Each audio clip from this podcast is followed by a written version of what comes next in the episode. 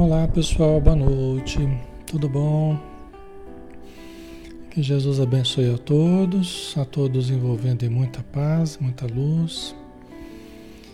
Vamos iniciar, pessoal? Vamos, né? Vamos começar fazendo a nossa prece, né? Para preparar o nosso ambiente, tá? Então vamos convidar a todos para nos acompanharem em oração, né? Nos colocando receptivos ao auxílio espiritual, às vibrações do alto. Senhor Jesus, obrigado, Senhor, por podermos estar contigo, por podermos permutar contigo as energias elevadas, por podermos sentir a tua presença em nossos corações, em nosso ambiente através da presença amorosa dos Espíritos amigos que vêm em teu nome trazer a mensagem da boa nova para todos nós. Ajuda-nos, Senhor, a compreender a cada dia mais e melhor, a discernir com acerto, para decidir com segurança. Ajuda-nos, Senhor, a superar depressões, angústias, tristezas, inseguranças, indecisões.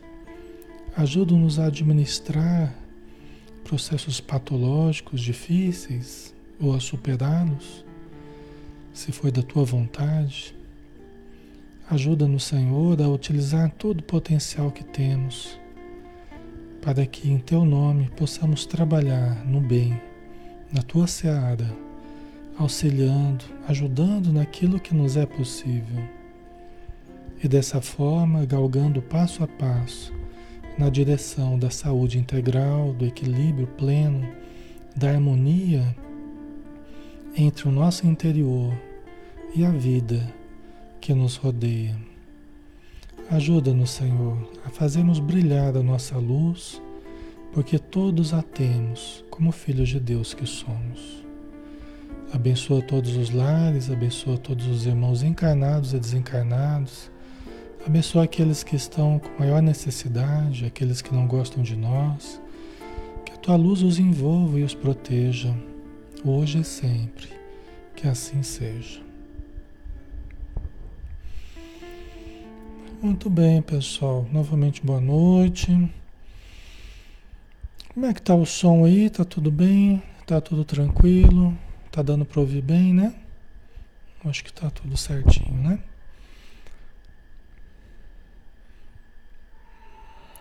Também. Então vamos lá, né? Meu nome é Alexandre Camargo. Quem está chegando aqui pela primeira vez, conhecendo a nossa live, a gente está aqui todos os, todos os dias, de segunda a sábado, né? Às 20 horas, né? Cada dia a gente tem um estudo diferente, um estudo é, doutrinário, né? É, aberto a todos, todos podem participar, interagir, né? E a gente está aqui na página Espiritismo Brasil Chico Xavier, que não é nossa página, mas é nossa no sentido da gente, da gente estar tendo a possibilidade, né, de termos a possibilidade de estudar. Mas não é a nossa página, é uma equipe que nos permite fazer esse estudo aqui, tá? Ó, vocês estão vendo que os, os espíritos estão aqui. vocês estão vendo que os espíritos estão a toda hoje, né? Vocês já estão sacando aqui, né? O, o som aí. Os espíritos brincalhões, né? vamos lá, né? Então vamos dar sequência, né? Ao nosso estudo. Hoje é o estudo do livro Ação e Reação do Espírito André Luiz, através do médium Francisco Cândido Xavier, tá?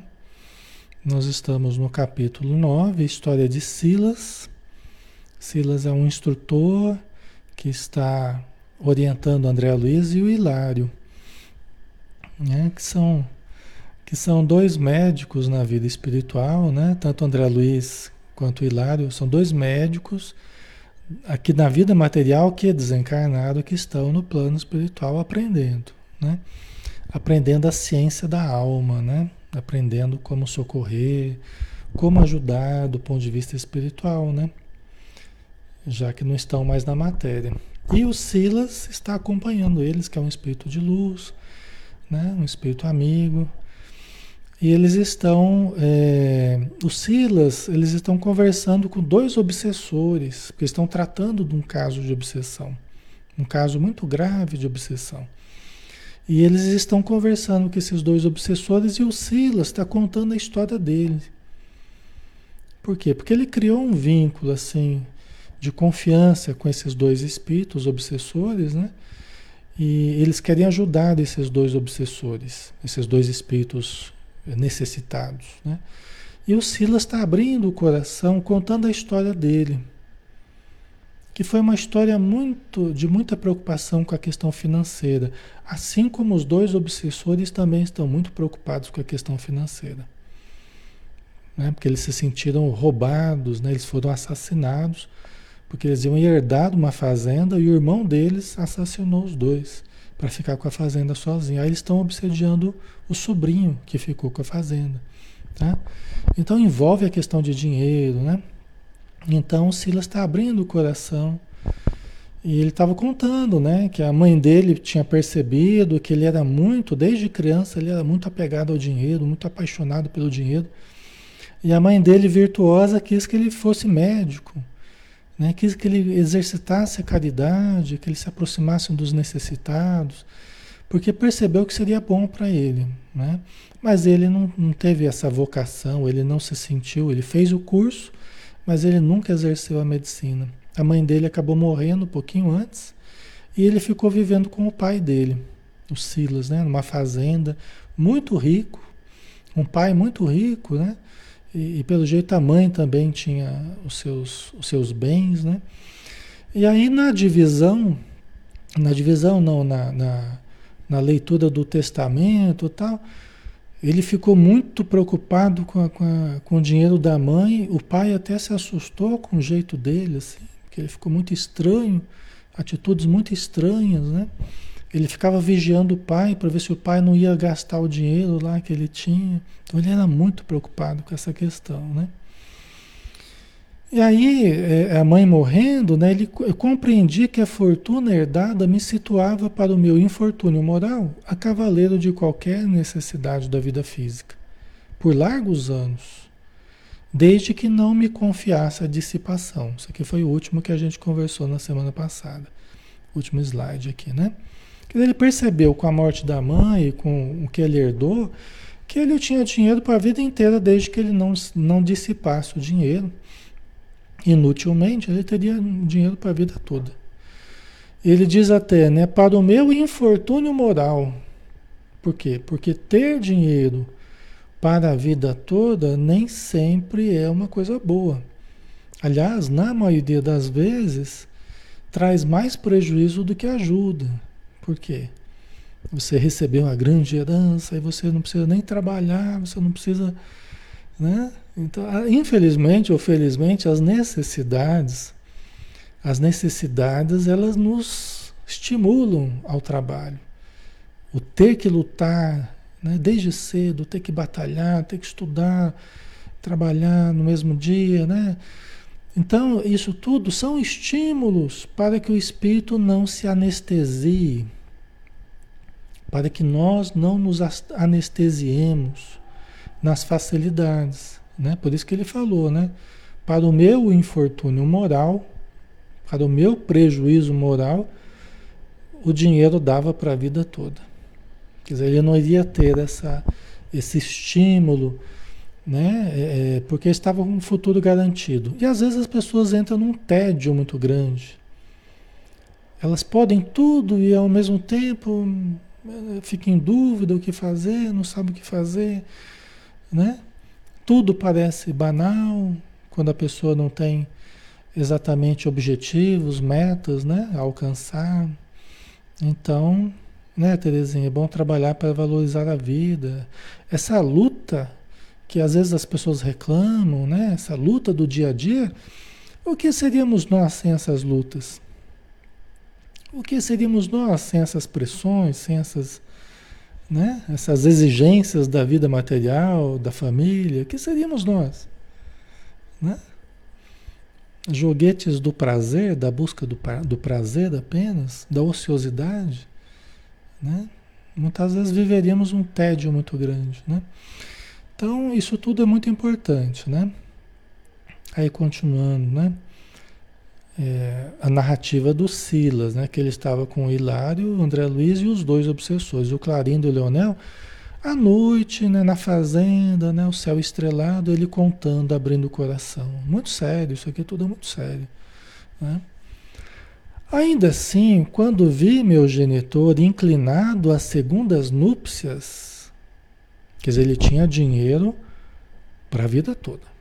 Mas, ainda assim, quando vi meu genitor inclinado às segundas núpcias, quase aos 60 de idade, Fiz quanto pude indiretamente para dissuadi-lo, afastando-o de tal intento. Né? Ele ficou preocupado.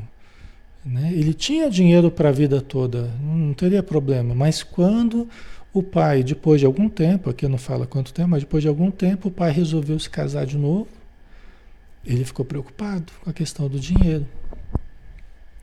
Tentou tirar a ideia da cabeça do pai dele. Né? Ele ficou preocupado. Né? Ia ter uma, uma pessoa para repartir a, a herança, né? a fortuna e tal. Né? Ele, todavia, o pai dele, né, era um homem resoluto nas decisões e desposou a Ida. Aqui não sei se está tá Alda, mas é, é a Ida, né? Desposou a Ida, uma jovem da minha, da minha idade, que mal se avizinhava dos 30 anos. Recebia madrasta como intrusa em nosso campo doméstico e, tomando-a por aventureira comum, a caça de fortuna fácil. Jurei vingar-me. Aqui começa a situação mais dramática, né? Vocês estão entendendo como é que é o apego? Como é que a pessoa vai ficando com ciúme da, né? Não, não só de pessoas, mas vai ficando com ciúme da, dos bens, com ciúme, né? O egoísmo vai falando mais alto. Todo mundo passa a ser visto como uma ameaça, né? Que vai tirar da sua a sua parte, a sua fortuna, né? Então tudo isso é a distorção, né? É a distorção no nosso modo de pensar, no nosso modo de enxergar, a gente começa a enxergar a vida e as pessoas só pela ótica do, do ganho. Quanto que eu vou ganhar, quanto que eu vou perder, pela ótica do cálculo. E não né, da, da, da fraternidade, né, da humanidade. Não, a gente passa a observar pela ótica do cálculo. O nome dela é Aida, né? Não é Alda, não, tá, pessoal? É, é Aida. Tá? Então vamos lá, né? A Tânia colocou pior que isso é bem comum de acontecer. É verdade, né? O próprio André Luiz, no nosso lado, ele fala, né? Ele cita um capítulo lá, um problema de herança. Tem um capítulo que fala sobre essa questão de herança, né? Às vezes famílias e famílias aí brigando por causa de herança, né? É muito difícil isso, né? Tá? Ok. Aí ele jurou vingar, vingar-se dela, né? Porque ele tinha ela como uma aventureira, né? A caça de fortuna, então. É aquele problema, né, pessoal? A gente enxerga os outros pela nossa ótica. A gente enxerga os outros pela nossa ótica, é a nossa lente. E quando a nossa lente ela está suja, quando a nossa lente está distorcida, né? A gente passa a enxergar nos outros aquilo que são os nossos sentimentos. Vocês entendem? Ele via ela sob a ótica dele. Então a gente fica projetando, não só na área do dinheiro, da ambição, da excessiva ambição, né? mas eh, das más intenções. Quando você começa a ver má intenção em todo mundo, você pode ter certeza de que provavelmente aquela, o problema está sendo dentro de você, é dentro de nós, né? Quando a gente começa a ver intenção negativa em todo mundo, Começa a julgar, como vocês estão falando, julgar sem conhecer e tal, né? Pela aparência, precipitadamente, né? Nós estamos falando mais de nós do que da própria pessoa. Né? Nós, estamos, nós estamos falando mais de nós e dos nossos sentimentos, da nossa visão, como é que a gente enxerga as coisas, do que propriamente da pessoa. Né? Ok. Né? Então a gente fica projetando, né? Ok. Então vamos lá. Apesar das carinhosas requisições do casal, do pai dela, do pai dele e, e dela, né?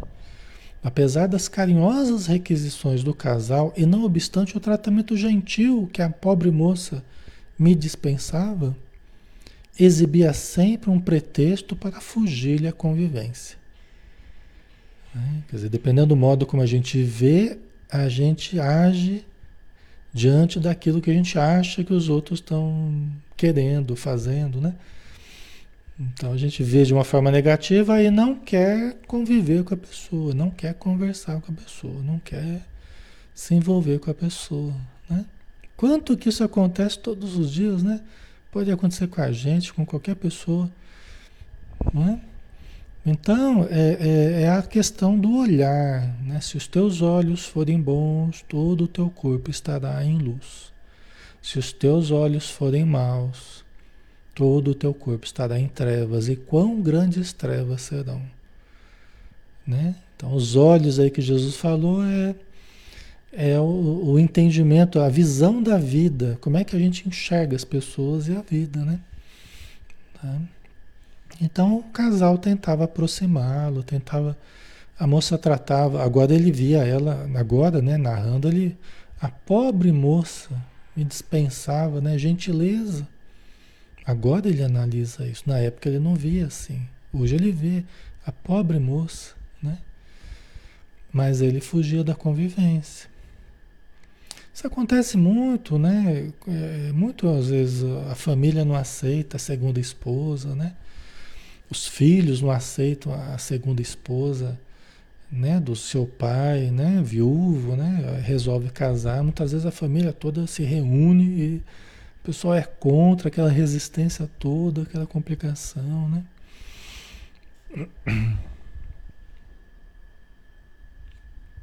Ou a mãe, né?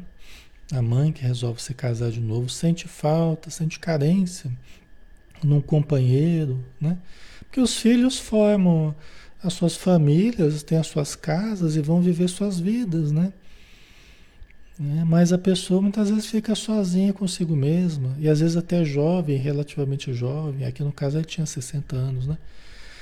Mas quantas vezes acontece isso, né? Aí a família reluta, não quer, porque quer manter a, a, a, a memória do, do, do, falecido, quer manter a memória, que é, é legítimo, né? O carinho, a saudade, o respeito, tudo bem, isso é legítimo, mas, mas tá, acaba interferindo na vida do outro, né? Acaba interferindo na vida do pai ou da mãe, né? Quem ficou, né? Viúvo, né? Então a gente também tem que se colocar no lugar do outro, né? E ver as dificuldades que o outro passa, né? Não é fácil. Se fôssemos nós, né, a ficarmos sozinhos e, né, talvez a gente quisesse a mesma solução, né? Certo, ok. O novo matrimônio, no entanto, passou a exigir do esposo mais dilatados sacrifícios no mundo social, de que a ida não pretendia afastar-se e foi assim que, ao término de alguns meses, meu genitor era obrigado a procurar o socorro médico, recolhendo-se então a necessário repouso. Né? Quer dizer, a, a ida, aquela não, ele não fala que era uma pessoa má, uma pessoa ruim, não, mas era, era uma pessoa jovem, né? e ela queria viver num ritmo de vida que não era mais do, do, do, do pai dele, não era mais o ritmo do pai dele. Estava com 60 anos. Ao final de alguns anos, né, de, desculpa, ao final de alguns meses de, de casados, o, o marido dela, o pai dele, teve que ter ajuda médica. né? De tanta festa, tanta coisa, né? Num ritmo diferente que não era mais o dele, né? Ok, recolhendo-se então é necessário repouso, o pai dele, né? Acompanhava-lhe a decadência orgânica, tomado de vivas apreensões, o Silas, né? Ficou apreensivo com, com a, a decadência orgânica do pai, né? Não era a saúde paterna que me feria a imaginação, mas sim a extensa reserva financeira de nossa casa.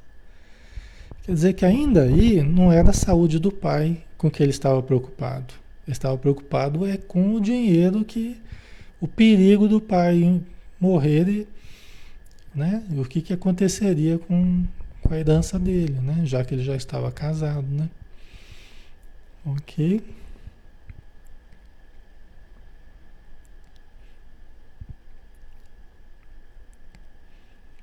Certo, pessoal? Né? Tá ficando claro aqui, né? Tá tranquilo, né? A história. Então ele estava preocupado com a questão da, da herança, né? Às vezes acontece isso, né? O pretexto é a saúde do outro, mas no fundo é, né?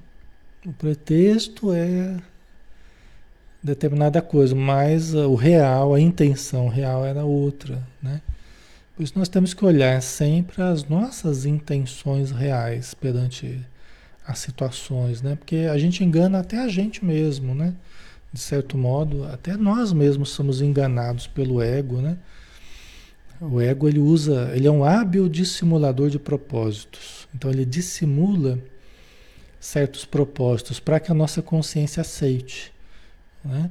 Mas as intenções muitas vezes são outras. Né? Então é importante esse olhar profundo para dentro de nós, né? Ok. Vamos lá. Na hipótese do súbito falecimento do homem que me trouxera a existência, do pai dele, de modo algum me resignaria a partilhar a herança com a mulher que aos meus olhos indebitamente ocupava o espaço de minha mãe. Aí a gente não sabe até que ponto é, realmente essa dificuldade dele aceitar alguém no lugar da mãe, que às vezes existe, ou se era só mesmo a questão financeira, né? Não vem ao caso a gente saber também, era a questão dele especificamente. Mas o fato é que ah, estava preocupado com a herança, bastante, né? Preocupado com a herança. Né? O assistente fez longa pausa enquanto lhe fixa, fixávamos o semblante melancólico.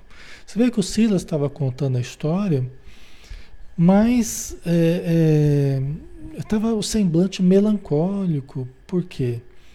Porque, gente, não é uma coisa fácil, né? A gente abrir o coração, a gente contar coisas até contra nós mesmos, né? Porque às vezes falar de alguém é fácil. Mas falar de nós mesmos, né? contar nossa vida, as nossas quedas, os nossos equívocos, não é tarefa fácil. Né? Não é tarefa fácil. E a emoção, e o sentimento de pesar, né? Então ele estava, o André Luiz percebia o semblante, melancólico, né?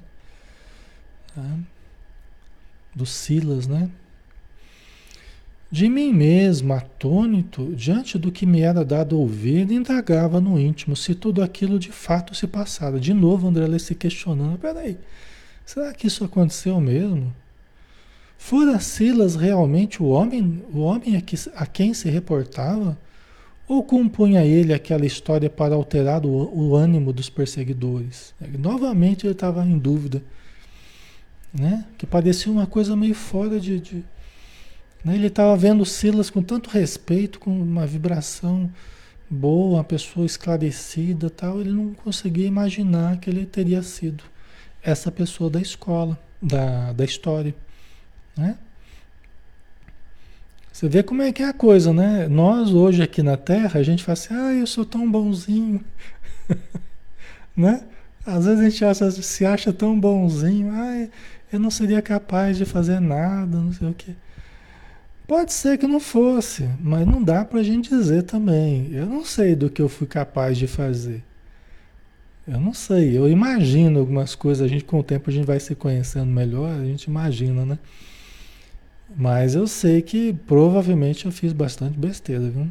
Provavelmente eu me comprometi bastante, viu, gente?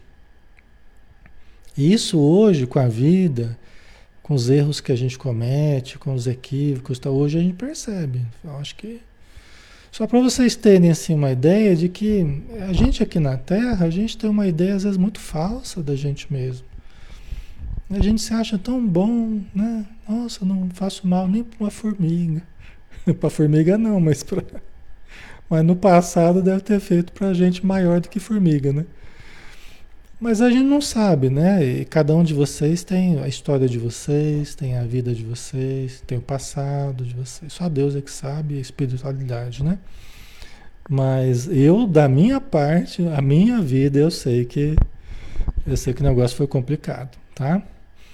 Então, eu preciso tomar muito cuidado no presente para não complicar mais, né? Então a gente tenta andar na linha Tenta se apegar ao trabalho, se apegar ao estudo, uma vida mais reta, porque senão a gente, a gente descamba, né? A gente cai.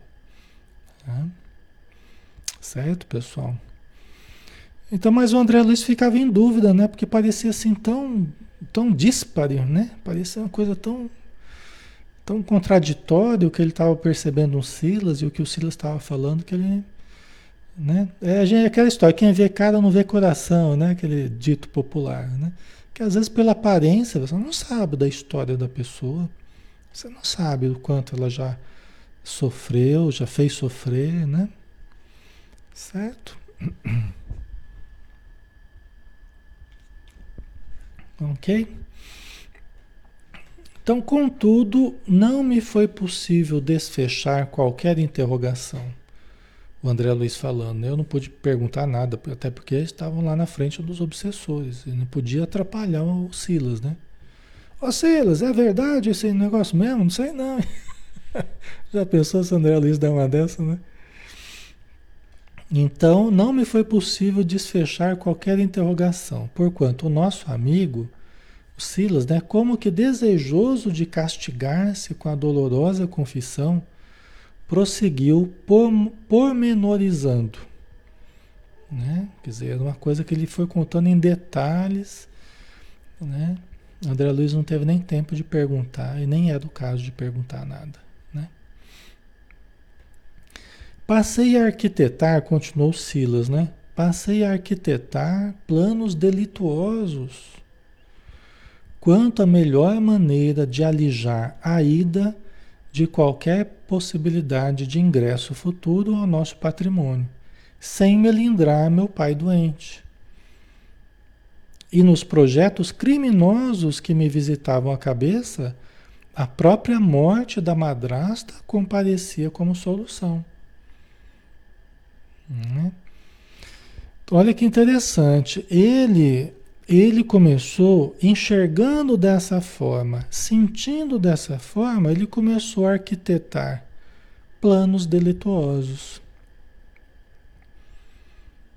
Olha, olha como que a questão afetiva, como que quando a pessoa não, não, não, não é madura afetivamente, não é madura é, mentalmente, então ele foi se deixando envolver por aquele sentimento, por aquele ciúme com os bens, né, por aquele egoísmo, e os pensamentos começaram a arquitetar planos delituosos. Isso quer dizer o quê?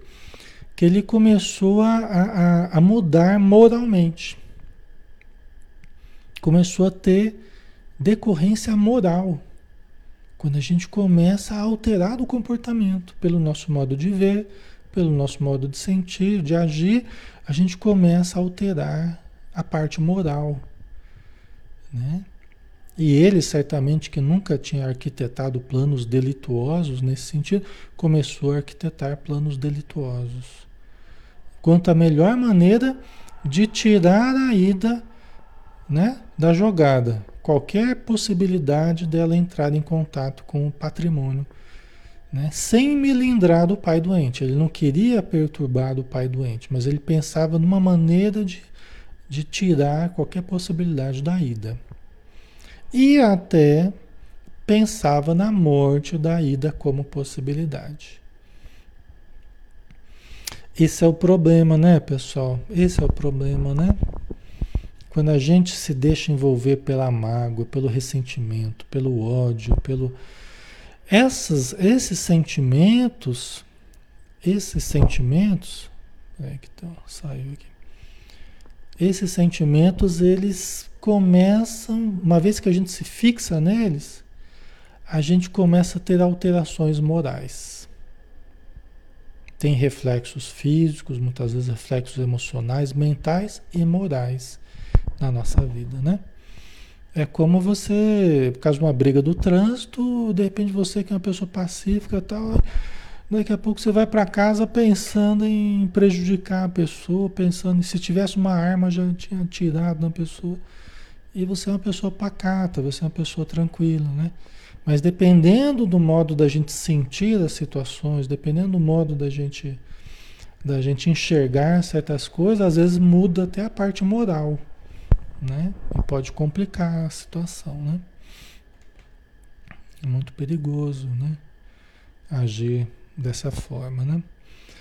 Entretanto, como suprimi-la sem causar maior sofrimento ao enfermo que eu desejava conservar? Pensava ele, como é que eu vou fazer para tirar ela da jogada, né? Sem, sem prejudicar meu pai, né? Até porque ele queria bem ao pai dele, né? Pelo jeito ele tinha um bom relacionamento com o pai. Mas ele não queria prejudicar o pai. Mas como é que eu ia tirar ela da jogada, né? Sem prejudicar o pai.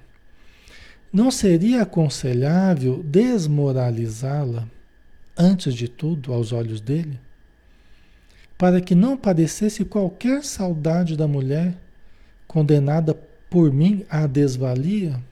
Olha que coisa terrível, né? Já pensou? É? Então o que, que ele começou a planejar? Planejar desmoralizá-la aos olhos do pai, para que o pai, a mulher sendo afastada, o pai não tivesse qualquer saudade dela. Né? Ele iria condená-la à desvalia, ia fazê-la perder o valor perante os olhos dele, do pai. Né? Quer dizer, é uma coisa terrível, né? A gente pensar em fazer, fazer isso, né? Podemos ter feito já. Em algum momento da nossa vida, né? Podemos ter feito, né? É, essas situações que nascem, né, da mente tentando tirar vantagem das coisas é a causa é a causa de inúmeros crimes. O próprio Antônio Olímpio, né? que, que tem a ver com o caso do, dos dois, do Clarindo do Leonel, né, que a gente está analisando aqui.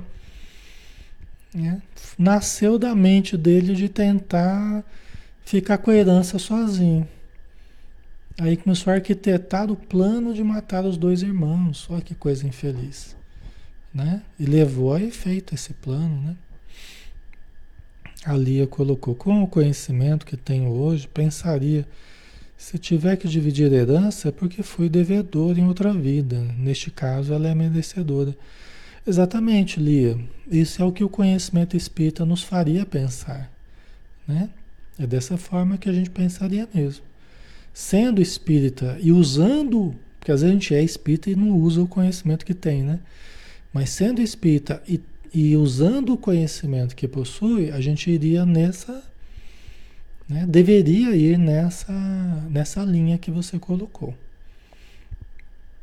Né? Deveria ir, né? ninguém aparece na nossa vida por acaso. Né? Todo mundo tem uma razão de aparecer na nossa vida. Né? Todo mundo merece uma oportunidade de ser feliz, não só a gente, os patrimônios da vida não nos pertencem. Deus é que é o, o realmente o, o possuidor de todos os recursos. Nós somos os usufrutuários. Nós somos usufrutuários. Né?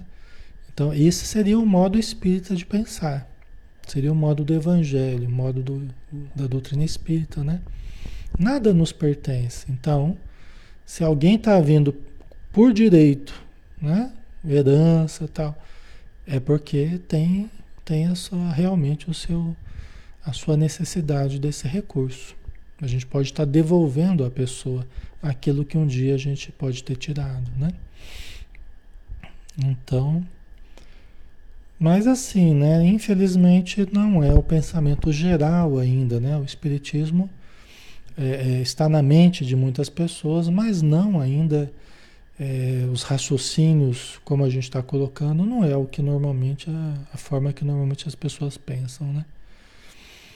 E também quando se trata da vida do outro, é fácil eu falar, né, Ali? Você falar, todos nós aqui falarmos, né? Mas e quando é a gente que. Né? E quando a coisa acontece com a gente, aí, aí que a gente vai ver mesmo se, se a gente é espírita mesmo e tal. Né? Aí que a gente vai ver, né? Tem até a história do, do Laurindo Matoso, né? Laurindo Matoso. Laurindo Matoso, ele o Humberto de Campos que conta, né? A história do Laurindo Matoso. E Laurindo Matoso fazendo, dando um curso na Casa Espírita, né?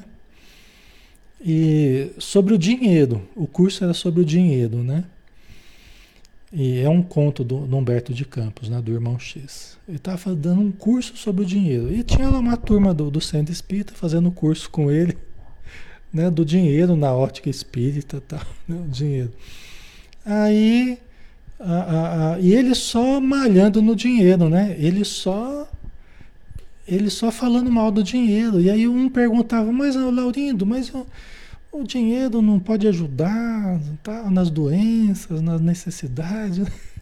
E para tudo o Laurindo Matoso ele, ele dava uma resposta negativa falando mal do dinheiro. Mal do dinheiro é a pior coisa do universo, né? Pior coisa do planeta é capaz de destruir qualquer pessoa, qualquer programação reencarnatória e tal. E falando, falando, falando mal do dinheiro. Até que teve um, um dia, no, desse curso do, do dinheiro aí, né? Sobre o dinheiro, que alguém falou para ele no meio do curso: Ô Laurindo, tem um telefonema para você, né? Estão chamando você no telefone aqui, né? Aí eu falei, não, não, depois eu, depois eu anoto o recado, depois eu ligo para a pessoa e tal, né? Aí a pessoa falou assim, ô Laurindo, parece que é um negócio de herança. Que... parece que é um negócio de herança, um negócio meio urgente lá. Aí ele já adocicou a voz e falou assim, ai, já tô indo. Aí ele foi. Disse que nunca mais voltou para dar o curso sobre o dinheiro, né? quanto Humberto de Campos, que ele nunca mais voltou. Acabou o curso ali, né? Mas assim, né? É, é, e aqui não quer dizer que o dinheiro é mesmo tão ruim, né? Mas é que às vezes a pessoa ela tem uma fraqueza muito grande. Quando é com os outros é fácil da gente falar, mas quando pega na gente, aí que a gente tem que saber saber o nosso testemunho, né? Mas aqui no caso, o, o Silas ele queria desqualificar a ida perante o, o, o pai dele, né? Tramava no silêncio e na sombra quando ocasião esperada veio ao meu encontro. Convidado a comparecer com a esposa numa festividade pública, meu pai chamou-me e insistiu para que eu acompanhasse a ida representando-lhe a autoridade. Né? Ele estava tramando, tramando no silêncio, na sombra, né? quando surgiu a ocasião né, dele começar a colocar o plano dele em ação. E aí o, o pai dele estava ruim de saúde, foi convidado para uma festividade né, e chamou ele para acompanhar a ida representando a autoridade dele, né, junto à sociedade e tal. Então você vê como é que é, né? Quando a gente fica pensando em algo, planejando, tanto para o bem quanto para o mal, né? A gente já começa a sintonizar com situações, começa a materializar. Tudo nasce do pensamento, tudo nasce da mente, tanto para o bem quanto para o mal. Né? Tanto para o bem quanto para o mal. A gente começa pensando, Dizem os espíritos que a gente prossegue falando. Geralmente a pessoa que vai fazer alguma coisa, ela começa a falar. Ela pensa, ela planeja e começa a verbalizar em torno daquilo. Aí daqui a pouco ela está fazendo aquilo que ela está cultivando, né? Seja bom, seja ruim, tá? Ok, a Regina colocou nessa questão, acredito que já evolui, pois não me preocupo em receber nenhuma herança, né? Ok, que bom. É... E o problema não está nem em receber ou não, né? É, pode fazer parte da nossa programação receber, né? Ok, tudo bem, é normal, né? A questão está em como nós lidamos com os nossos sentimentos na posse ou na ausência desses recursos, né? Como que nós lidamos com isso? Quando nós venhamos a ter, né? Ou quando nós não, venhamos a não ter, como é que a gente lida com essa questão, né? Então, mas se vier também o recurso é porque é uma prova, é uma oportunidade, né? Então a gente vai ter que também lidar, né? Às vezes a prova da pessoa é ter dinheiro. Às vezes a prova é ter que bem aplicar esse dinheiro, né? lidar com empregados, lidar com uma produção de alguma coisa. Às vezes a prova da pessoa é essa. Né? E vai exigir muito, muita energia dela, muita inteligência, muita capacidade. Né? Cada um com a sua prova, cada um com, com a sua programação. Né? Certo? Então vamos lá.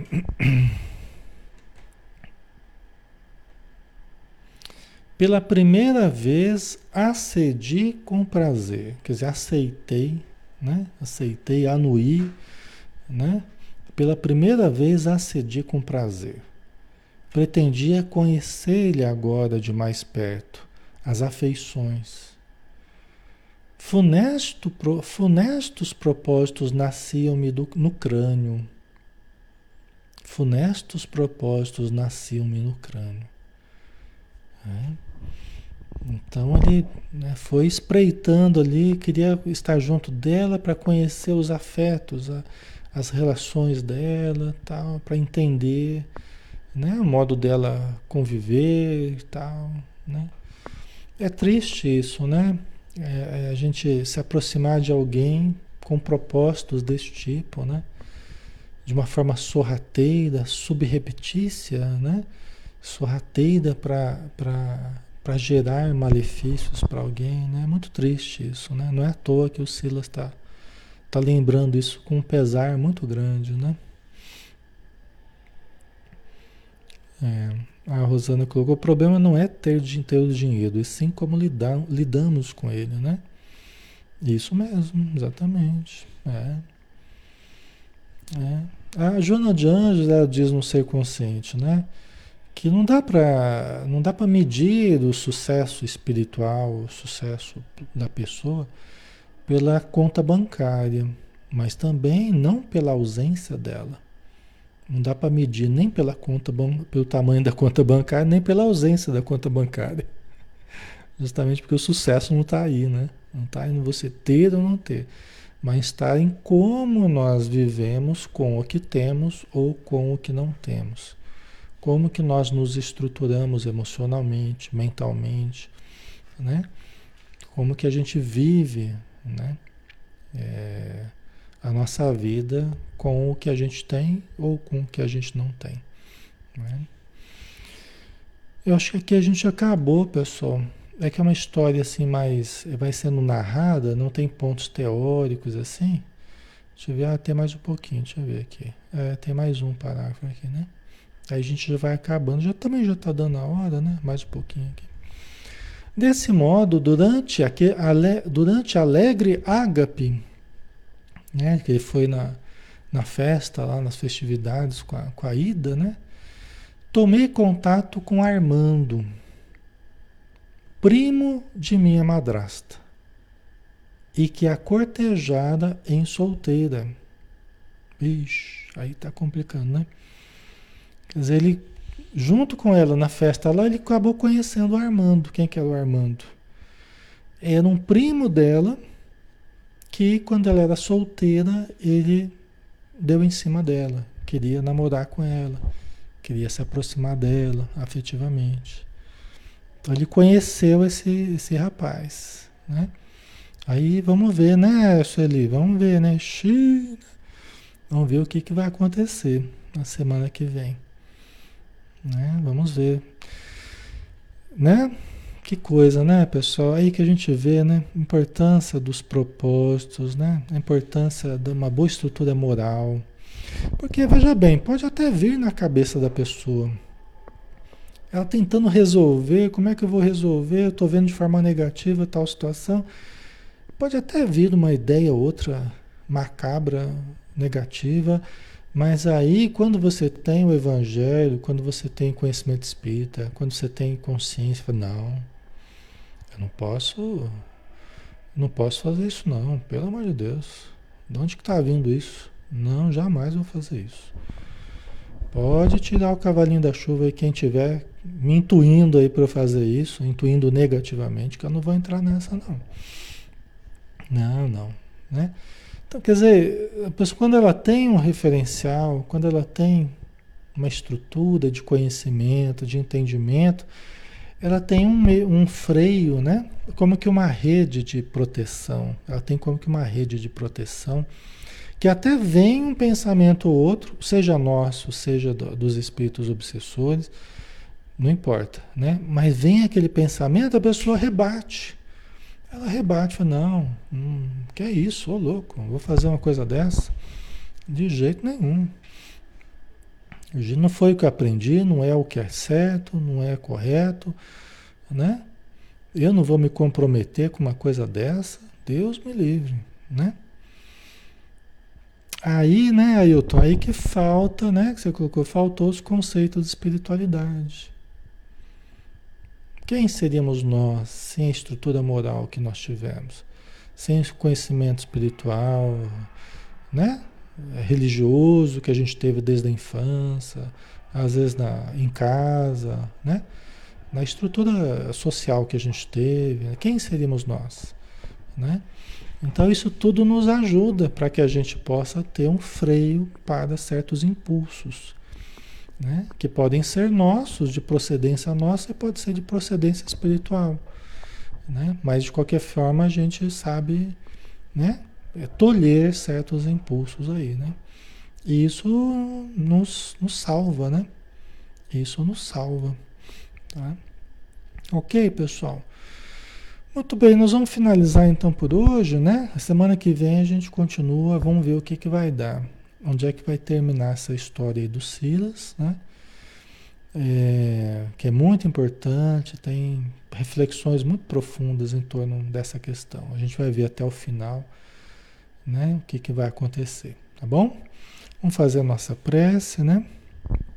Agradecendo então aos nossos espíritos protetores, nosso espírito, nosso anjo da guarda, aquele que nos, nos ampara, zela pela nossa vida, tenta nos intuir para o bem, tenta falar a nossa consciência e muitas vezes nós o ouvimos e muitas vezes ele nos salva de situações ruins, constrangedoras, prejudiciais para nós e para outros.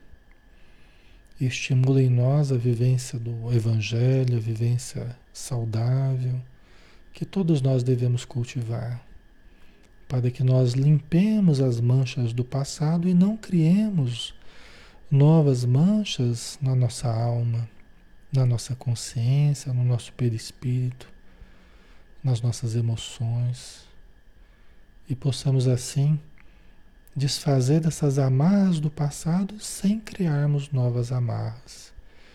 Vamos tratando as doenças do presente sem criarmos novas doenças para o futuro. Vamos desfazendo problemas de relacionamento sem criarmos outros problemas de relacionamento para o futuro. Então, Senhor, nós só te agradecemos pelas bênçãos de estarmos estudando tudo isso, para termos consciência cada dia mais plena do, de como viver do que fazer de como vivemos a nossa vida e como nos relacionarmos.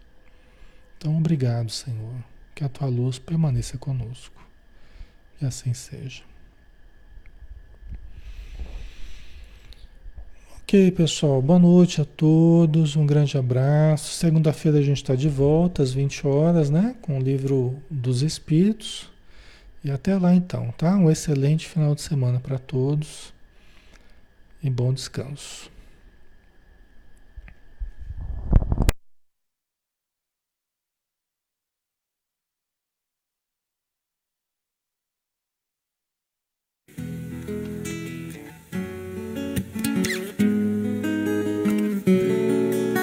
haver um lugar dentro do seu coração onde a paz brilhe mais que uma lembrança.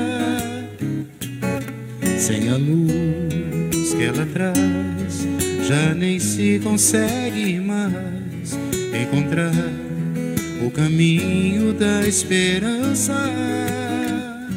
Sinta, chega o tempo de enxugar o pranto dos homens, se fazendo irmão, se fazendo irmão, e estendendo a mão. Só o amor muda o que já se fez, e a força da paz junta todos outra vez. Venha, já é hora de acender a chama da vida e fazer a terra inteira feliz.